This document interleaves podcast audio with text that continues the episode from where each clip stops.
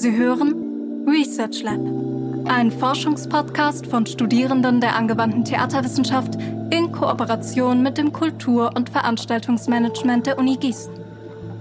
Hinweis. Diese Podcast-Folge wurde im Sommer 2020 konzipiert und aufgenommen.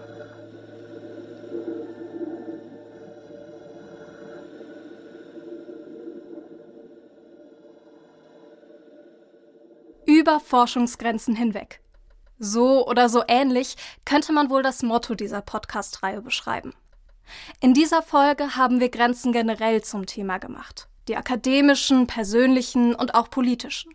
Dazu eingeladen haben wir Professor Dr. Greta Olson und Dr. Michael Knipper. Heute trifft also Angelistin auf Medizinhistoriker und Kulturwissenschaft auf Global Health.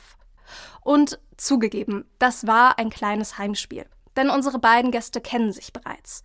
Gemeinsam sind sie zum Beispiel aktiv in der Forschungsgruppe Migration und Menschenrechte und werden auch gerne zu denselben Diskussionspanels eingeladen. Ein Interview zu zweit hatten sie aber tatsächlich noch nicht. Umso mehr freut es uns natürlich, dass Sie unsere Einladung angenommen haben. Grundlage für das Gespräch war ein Fragebogen, den wir vorab entworfen haben. Mit diesem Fragebogen konnten sie sich dann sozusagen gegenseitig interviewen. Außerdem haben wir die beiden noch um ein Geräusch gebeten, das sie mit ihrer Arbeit verbinden. Mit diesem Geräusch beginnen wir auch gleich, verraten aber noch nicht, wer von den beiden es mitgebracht hat. In diesem Sinne viel Spaß mit der heutigen Folge Research Lab. Una persona, otra persona le tiene envidia, le transforma en, en cualquier clase de, sean animales, humanos o aves. Entonces, eso, el que le ve. Mein Name ist Michael Knipper und mein mitgebrachtes Geräusch, das ist eine Aufnahme, die ich schon in den 90er Jahren 1999 gemacht habe, am Ende meiner medizinethnologischen Feldforschung in Ecuador. Ich habe mit den Kolleginnen und Kollegen vor Ort und den Mitarbeiterinnen und Mitarbeitern ein kleines Buch darüber gemacht, aus so einer lokalen Perspektive, um das vor Ort zu kommunizieren, was wir herausgefunden haben. Aber wir merkten, dass die Leute nicht unbedingt Bücher lesen, weil das eine orale Kultur ist. Dann haben wir ein Radio-Feature draus gemacht. Und ich verbinde damit eben diese wundervolle Arbeit damals in Amazonien, wo ich mir einfach als junger Arzt zwei Jahre Zeit nehmen konnte, vor Ort zu sein, mit Menschen aus einem ganz anderen kulturellen Kontext zusammen zu leben und zu arbeiten. Und das war so der Auftakt auch zu meiner Arbeit in dem Bereich, in dem ich jetzt tätig bin. Ich bin jetzt hier an der Uni Gießen am Institut für Geschichte der Medizin als Medizinhistoriker und arbeite auch im Bereich Medizinethnologie äh, und im Themenfeld globale Gesundheit, wo für mich diese interkulturelle Dimension bis heute sehr, sehr wichtig ist.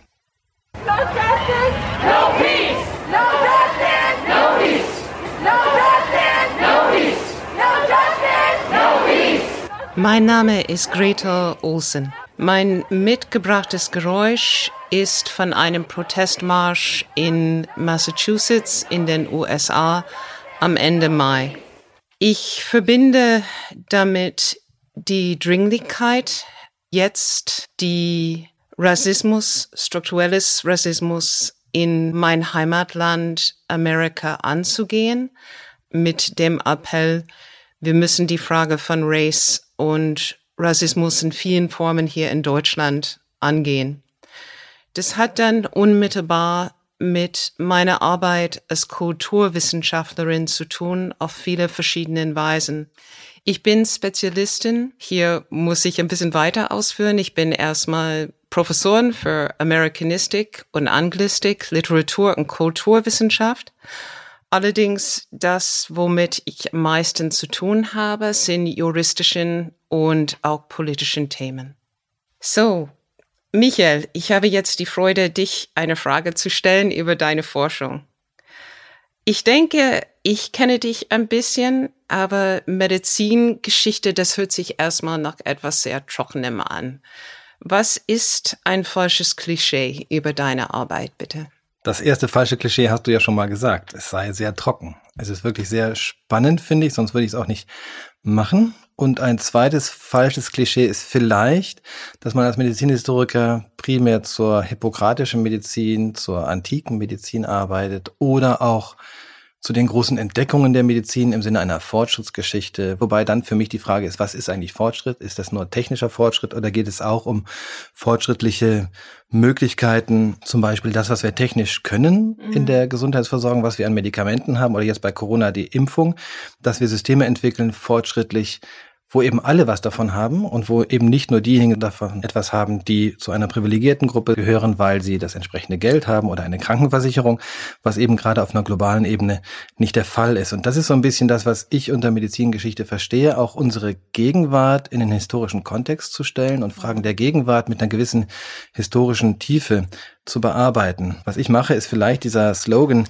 oder dieses Schlagwort History of the Present, also die Gegenwart in historischen Kontext zu stellen. Zum Teil muss man da auch sehr weit zurückgehen, auch ja. bis ins 19. Jahrhundert zum Beispiel.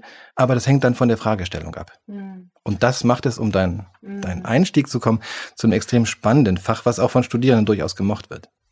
Aber jetzt darf ich vielleicht die Frage auch an dich zurückgeben. Du als Anglistin, Kulturwissenschaftlerin, Medienwissenschaftlerin, was ist denn für dich ein falsches Klischee über deine Arbeit? Literaturwissenschaft, Kulturwissenschaft, Medienwissenschaft. Wir sind hier eingeladen von Theaterwissenschaftlerinnen. Das wird als etwas Oberflächliches gesehen. Das wird als etwas nicht Zentrales gesehen. Damals 2011 habe ich in Berlin dafür gesprochen, warum die GCSE, unsere Zentrum für Cultural Studies, the Studies of Culture hier in Gießen, weiter existieren und finanziert werden sollte. Und ein Wissenschaftler aus Großbritannien hat gesagt, ah, das ist Twilight-Forschung, oder?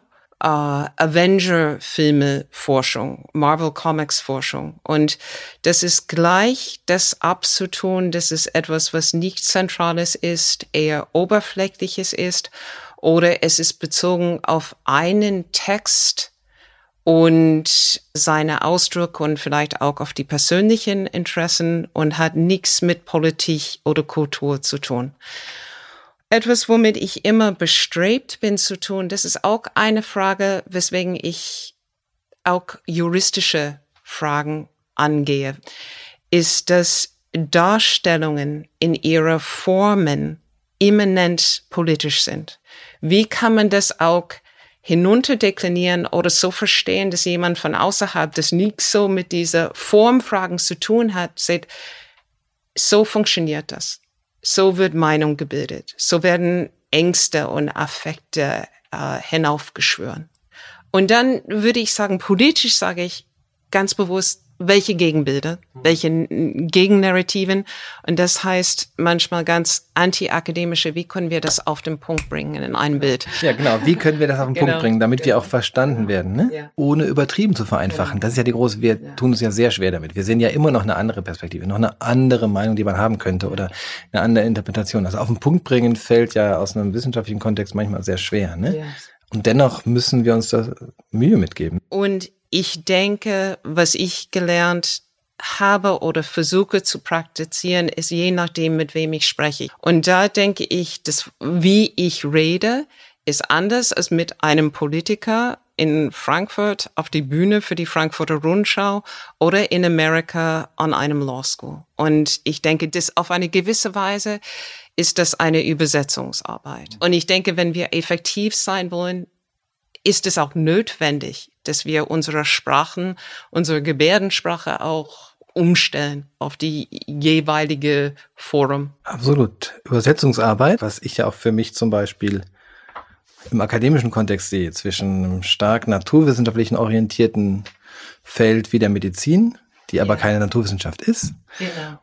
Und Kulturwissenschaften, wo ich auch meine Rolle oft einfach in so einer Übersetzungsfunktion finde. Ne? Mhm. Also ich glaube, das ist unsere, in unserer beider Arbeit sehr, sehr wichtig und sehr deutlich. Ich würde aber gerne auf eins zurückkommen, was du gerade gesagt hast. Wir sind beide Brillenträger und zu sehen, wie sehen wir die Dinge. Die kritische Theorie ist, die Brille zu bemerken. Durch welche Perspektive schauen wir unsere Phänomene an?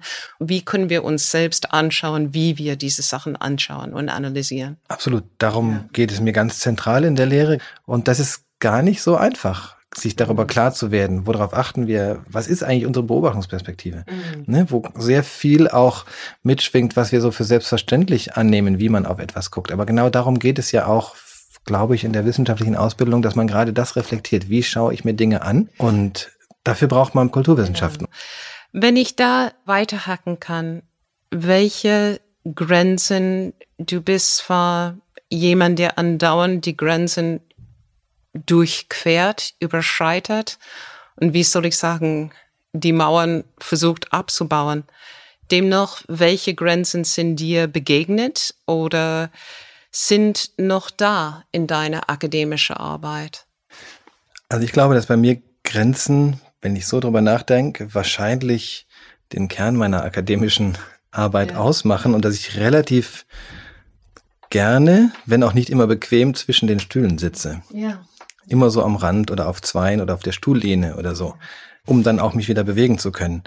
Und das muss man mögen oder auch nicht. Das ist, glaube ich, so, wenn man so Medizingeschichte gerade als Arzt macht, der eigentlich Medizin studiert hat und ärztlich tätig gewesen ist und dann in so ein Feld ja fast abdriftet wie Medizingeschichte und Ethnologie und für viele dann auch nicht mehr so richtig als Arzt gilt. Das ist schon eine Grenzerfahrung, die ich regelmäßig erlebe oder im Prinzip ja wo man bei mir immer die Frage stellt, warum, was hat das eigentlich noch mit Medizin zu tun? Braucht man dafür eine ärztliche Ausbildung? Habe ich jetzt auch meinen ärztlichen Beruf irgendwie an den Nagel gehängt? Natürlich bin ich nicht mehr dabei, konkret Patientinnen und Patienten zu behandeln. Und dennoch ist natürlich alles, was ich an, in meiner Arbeit mache, sehr eng verbunden mit der Medizin, dadurch, dass ich sie selber erlebt und gemacht habe. Und das ist schon eine sehr tiefgreifende Erfahrung, tatsächlich mhm. Patienten zu behandeln, Nachtdienst zu mhm. machen. Und das informiert schon auch meine wissenschaftliche Tätigkeit, um auch diese Grenze zu überwinden zwischen der stark naturwissenschaftlich fokussierten Medizin die wichtig ist, weil wir diese naturwissenschaftlichen Erkenntnisse auch brauchen natürlich. Und ich bin extrem dankbar für das, was wir wissen und was wir entdecken und die Medikamente, die wir haben. Aber um das eben wirklich allen Menschen im Sinne von Gesundheitsversorgung für alle zur Verfügung zu stellen, müssen wir uns auch um soziale, strukturelle, politische, kulturelle Aspekte kümmern. Und äh, da ist es manchmal ein bisschen schmerzhaft zu sehen, wie wenig das im akademischen, mhm. medizinischen Kontext tatsächlich ernst genommen wird. Und da habe ich hier in Gießen einfach das Glück, dass ich die Chance habe, mhm. an dieser Uni das so zu machen. Das ist an anderen lange nicht so. Und das ist ein Gespräch, was ich sehr viel mit Studierenden führe, die eben gerne diese Perspektive verbinden würden, also ihre ärztliche Ausbildung, eine starke Menschenrechtsorientierung, soziale Orientierung und Interesse an Kultur und an eigenen kulturellen Fähigkeiten, Kreativität etc., das noch zusammenzubringen, ist ganz schwer, mhm. weil man da ständig an diesen Grenzen auch scheitert. Und ich spiegel diese Frage ja gerne auch zurück, gerade du als Grenzgängerin. Ne? Äh, gerade in deiner akademischen Laufbahn, was ist da für dich so relevant? Uh. gibt es viele Grenzen. Erstmal, ich habe vor Bologna studiert und ich kam nach Deutschland wegen Philosophie tatsächlich, konnte Deutsch, ich konnte Deutsch damals nicht. Und als ich dann mich entschlossen habe, in Deutschland Philosophie weiter zu studieren, wurde ich erstmal mit den Grenzen zwischen den Systemen konfrontiert. Also ich musste wieder studieren und so kam ich auch zu Anglistik und Amerikanistik. Und dann, also, dass diese Systeme Amerika, ich hatte auch in Großbritannien studiert, absolut mit Deutschland überhaupt nicht kohärent war. Und dann würde ich auch sagen, als ich weiter war, weil das ist wichtig, das anzusprechen. Es wurde mir immer wieder gesagt, das kannst du nicht. Du kannst nicht als alleinerziehende Mutter promovieren, Vollzeit arbeiten und dissertieren, habilitieren. Und das hat mich immer wahnsinnig genervt und angespürt, weiterzumachen. Du sollst mir sagen, was ich nicht tun kann. Aber ich denke, da, also würde ich sagen, das haben wir gemeinsam. Diese starke Interdisziplinarität bedeutet auch, dass man niemals so tief hineingehen kann.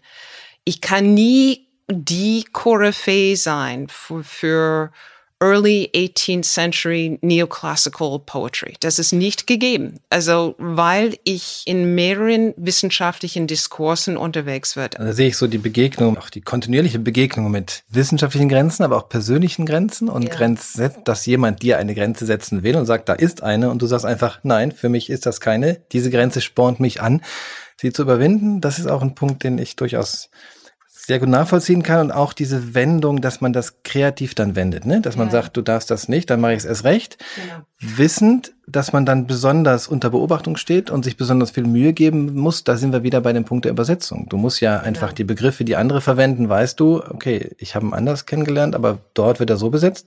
Aber das gibt ja auch, ja, das schafft Kreativität und äh, auch viel Lernen über über den eigenen, mhm. über das eigene Denken und auch über das Denken von anderen. Und das finde ich dann so positiv, wenn das auch von den Kolleginnen und Kollegen, die ja auch, gerade wir begegnen ja vielen Menschen, die gerade so interdisziplinär arbeiten, da ergibt sich dann viel Potenzial auch für Neues. Gerne würde ich zwei Sachen dazu sagen. Wir beide verkörpern, dass es gibt nicht nur den einen linearen Weg weil wir beide sind herumgesprungen und äh, es ist, äh, also konnte man sagen, aber haben auch Lebenserfahrung gesammelt. Und ich wurde erst äh, Professor mit 45. Es war lange unklar, ob das überhaupt, ob ich jemals einen Job habe, der länger als drei Jahren geht. Und also, also ich denke, dass auch zu sagen, dass Lebenserfahrung wichtig ist und dass es durchaus mitträgt und dann für mich die Nähe zu Studierenden kommt. Gerade im Moment äh, in einem Kurs, es ging erstmal um die ähm, US-Präsidentswahl. Und dann habe ich den Kurs umgemunzt in eine Corona-Kurs aus kulturwissenschaftlicher äh, Perspektive. Und dann kam die Protestbewegungen in Amerika und wir mussten diese zweifache Auswirkung Corona und systemischen Rassismus in Amerika und auch äh, im Gesundheitssystem darüber reden. Aber in diesem Kurs müssten meine Studierenden über Erfahrung mit Rassismus sprechen. Wir haben sehr viele Studierenden hier mit asiatischem Hintergrund. Und was sie erlebt haben, ist haarsträubend. Und einfach die Zeit zu nehmen, okay, wir werden den Text heute nicht zu Ende besprechen. Sie sollen bitte, wenn Sie möchten, darüber reden. Und äh, das ist etwas, was ich versuche oder wo ich versuche, einen Raum wenn wir wollen bei der Metapher bleiben, eine gewisse Überwindung von traditionellen Grenzen, auch wie soll ein Seminar stattfinden. Das ist auch das Privileg, finde ich, als Dozent ja.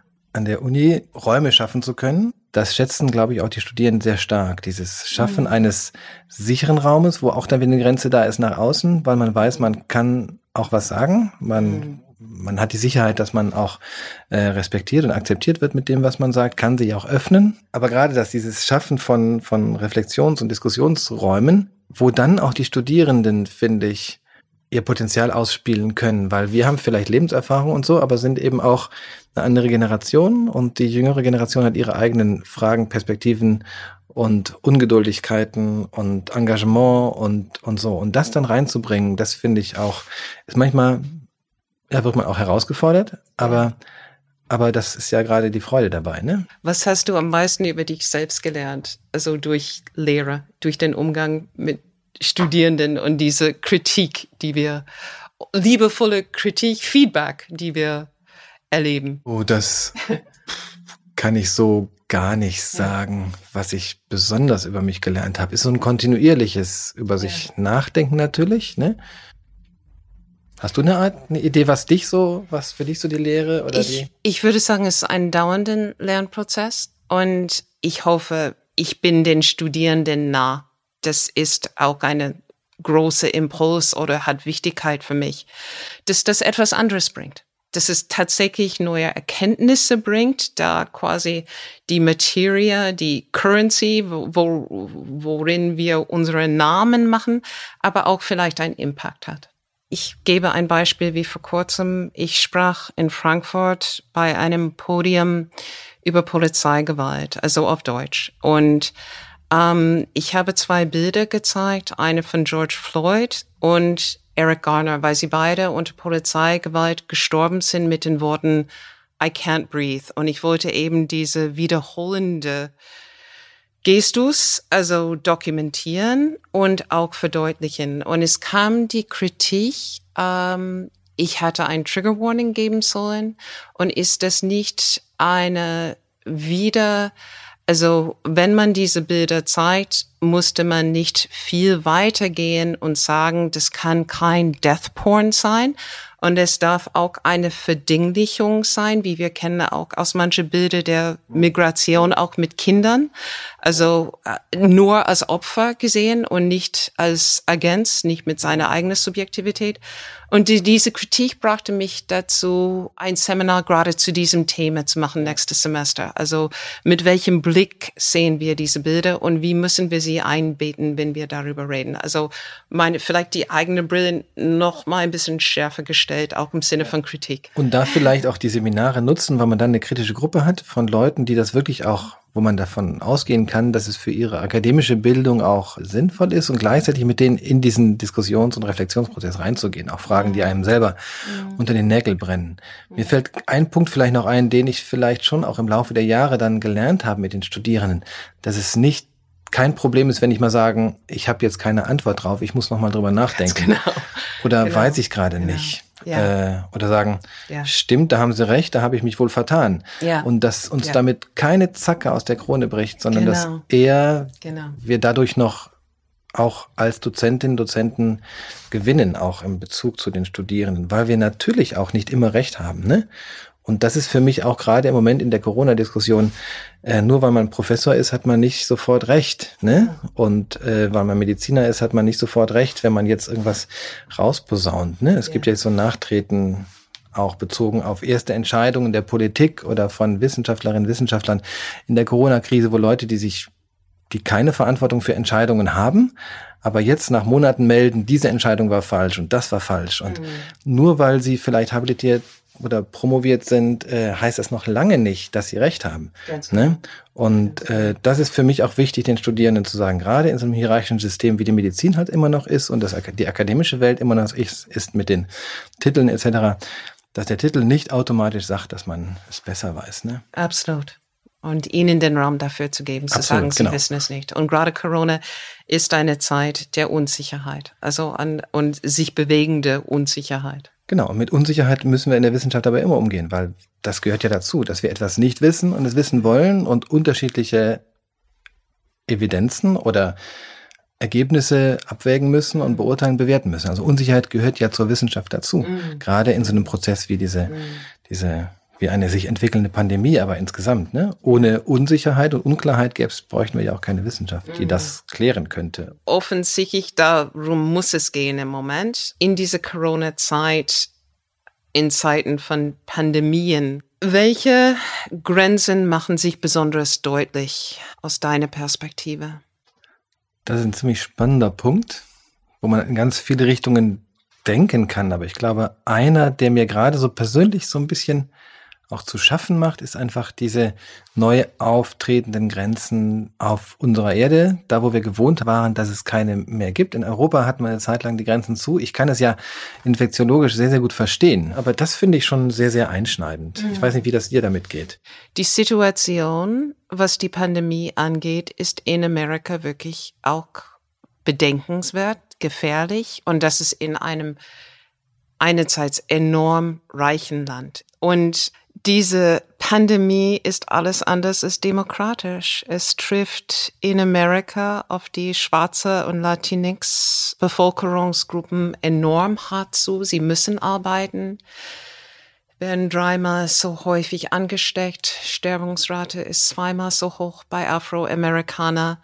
Und der Zugang zu Gesundheit, zu Gesundheitsvorsorge, zu präventiver Medizin und dann zu ICU, wo es wirklich hart ist, ist so ungleich verteilt bei uns, dass es enorm schwierig und Grenzen werden auch gezeigt, indem die Pandemie nicht nur in Amerika im Amtszeit Donald Trump, aber auch zum Beispiel in Brasilien dafür verwendet wird, um demokratische Institutionen anzugehen und sie also konsequent abzubauen, weil Menschen mit anderen Dingen beschäftigt sind. Also da zeigt es für mich eine schmerzliche Grenze, auch wie eine berechtigte Sorge oder auch eine unmittelbare Beschäftigung dazu verwendet wird, auch andere Ziele zu verfolgen, die enorm negative Auswirkungen haben. Aber da sieht man, finde ich, auch, was aus so einer Global Health Perspektive wirklich dann auch man sich genau angucken kann. Und was man schon sieht, ist da, also du sagst, die Pandemie ist nicht demokratisch und ich finde völlig klar. Und dieser Ausspruch vor dem Virus sind alle gleich, das stimmt biologisch, aber eben nicht gesellschaftlich. Ganz genau. Und darum in der Praxis stimmt es einfach nicht. Ja. Und gleichzeitig ist die beste Antwort, und das ist jetzt nicht nur eine moralische Vorstellung, sondern auch durchaus, da gibt es empirische Belege, gerade aus der Geschichte und aus internationalen Vergleich. In den USA ist das ein großes Problem, in Brasilien, in vielen Ländern, wo die Rechtsstaatlichkeit unter Druck ist. Und das zeigt, dass auch ein Rechtsstaat und sowas wie Menschenrechte wichtig sind für Gesundheit und für eine Pandemiekontrolle. Wenn ich etwas mit deiner Arbeit assoziiere, was ich auch wirklich äh, durch deine Arbeit gelernt habe, ist Gesundheit als Menschenrecht. Also ein Recht auf Gesundheit als ein immanentes Recht zu verstehen. Und das war etwas, was mir weniger klar wurde. Die Pandemie in den Staaten hat es sehr schmerzlich klar gemacht. Für mich der ganz zentrale Punkt. Ne? Es geht bei den Menschenrechten auf Gesundheit eben tatsächlich nicht darum, dass ich halt ein Recht da habe, darauf, irgendwie gesund zu sein, gesund zu bleiben, sondern es geht darum, dass ich ein Recht darauf habe, nicht vermeidbar krank zu werden. Ja, ja. Und das vermeidbar heißt, das sind Erkrankungen, die vermieden werden können durch gesellschaftliches, politisches Handeln vor allem, ja. weil vieles kann man nicht selber beeinflussen. Ne? Und dieser Punkt, den man so leicht als so einen moralischen Punkt einfach identifiziert, Ausgrenzung ist schlecht, mhm. Diskriminierung ist schlecht, das ist nicht nur das ist moralisch ganz wichtig, menschenrechtlich ganz wichtig, aber da steckt auch das Wissen drin, dass wenn wir das machen, wenn wir Gruppen ausgrenzen, ist im Endeffekt gerade bezogen auf eine Pandemie schlecht für uns alle. Ja. ja? ja, ja. Und das ist eigentlich politischer Konsens bei der WHO, auf den Vereinten Nationen, bei allen wichtigen Publikationen zum Thema zum Beispiel Migration und Gesundheit. Ausgrenzung ist schlecht. Aber es geschieht weiter und auch soziale Sicherungssysteme, ja, Krankentagegeld oder was auch immer oder Kurzarbeitergeld, das sind ganz im Endeffekt wichtige Instrumente zur Pandemiekontrolle.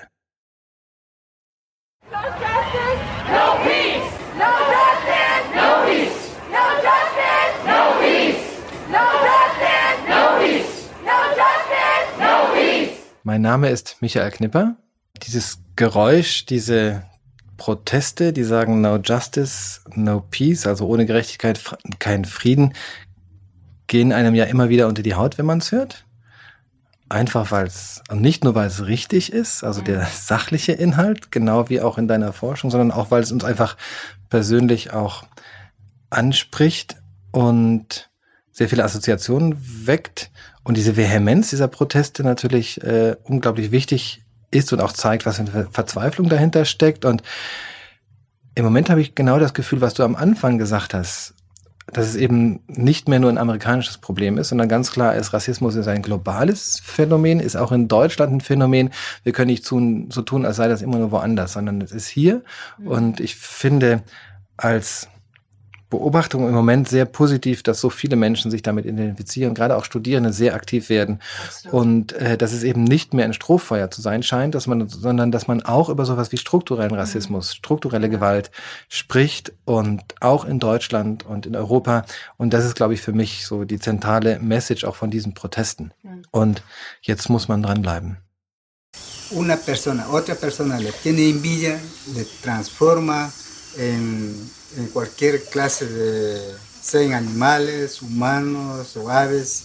Entonces, eso, el que le ve.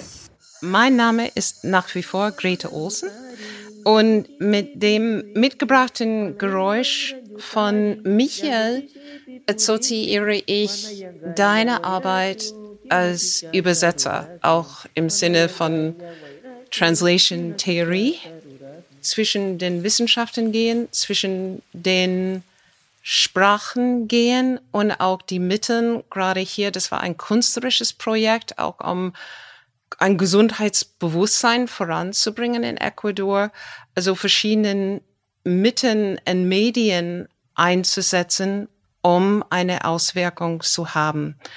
Was ich uns wünsche, du und ich, Michael, ist, dass wir weiterhin in diesem Sinne arbeiten und dann dem noch zu sagen, was können wir dezidiert tun, um antirassistisch zu sein. Also ich wünsche uns weiterhin Übersetzungsarbeit. Dem stimme ich gerne zu. Danke. Danke dir. Sie hörten im Research Lab Greta Olsen und Michael Knipper. Diese Folge wurde produziert von Martha Oelschläger und Conny Walter. Research Lab ist ein Forschungspodcast von Studierenden der angewandten Theaterwissenschaft in Kooperation mit dem Kultur- und Veranstaltungsmanagement der JLU Gießen. Konzipiert und erarbeitet von Nicolas Gerling, René Alejandro Uari Matthäus, Sharon Jamila Hutchinson, Martha Oelschläger, Svenja Poloni, Naomi Royer, Felix Schwarzrock, Jette Seyer, Leila Surab, Conny Walter und Ellie Weisgerber-Crespo. Ein herzlicher Dank geht an die wissenschaftlichen Hilfskräfte, ohne die dieser Podcast nicht zustande gekommen wäre. Also an Antonia Besko, Laurenz Raschke und Janis Wolle. Danke an Marco Caro für die Beratung bei der ersten Idee sowie an Martina Borg und Elisabeth Düring für die Betreuung von Seiten des Kultur- und Veranstaltungsmanagements der JLU Gießen.